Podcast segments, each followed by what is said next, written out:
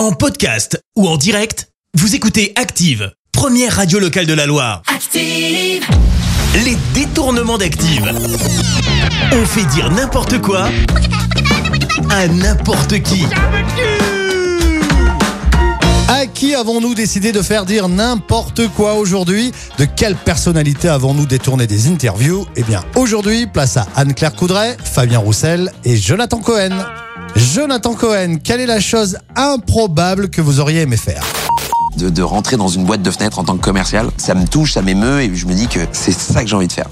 Et pour vous, Fabien Roussel, que faudrait-il faire pour l'éducation nationale dans toutes les écoles, il faut que l'on puisse recueillir euh, du cannabis avec un fort taux de THC. Et, et- et- et ça, ça doit commencer au début du collège le plus tôt possible.